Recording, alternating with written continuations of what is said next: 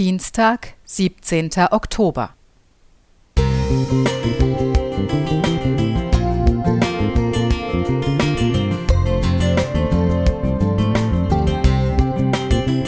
Ein kleiner Lichtblick für den Tag.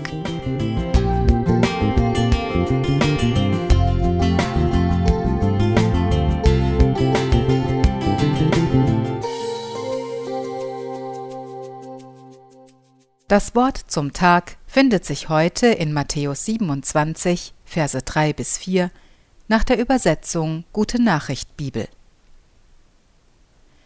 Als der Verräter Judas erfuhr, dass Jesus hingerichtet werden sollte, packte ihn die Reue, und er brachte die 30 Silberstücke zu den führenden Priestern und den Ratsältesten zurück. Er sagte zu ihnen, Ich habe eine schwere Schuld auf mich geladen, ein Unschuldiger wird getötet, und ich habe ihn verraten.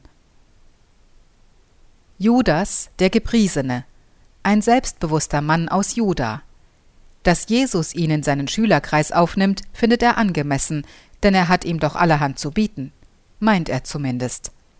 Er zählt sich zum inneren Kreis im Leitungsteam der Zwölf.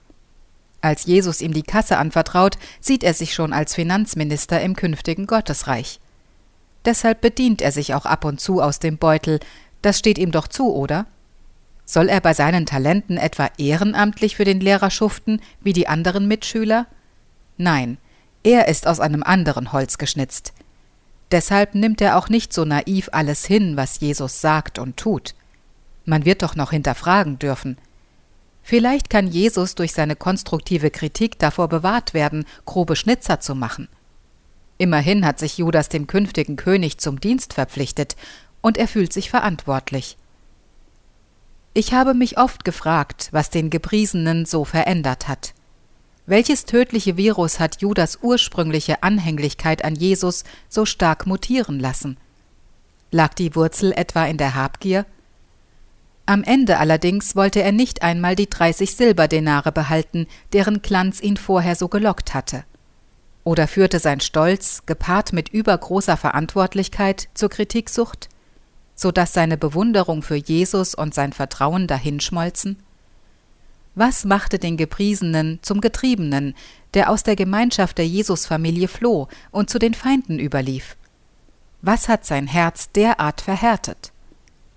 Könnte so etwas auch, Gott bewahre, mir passieren? Durch Habgier, Neid, Kritiksucht, das Gefühl, alles besser zu wissen als die anderen? Beginnt damit die Abwärtsspirale? Judas hat schließlich seine Schuld öffentlich bekannt und seinen Verrat bereut.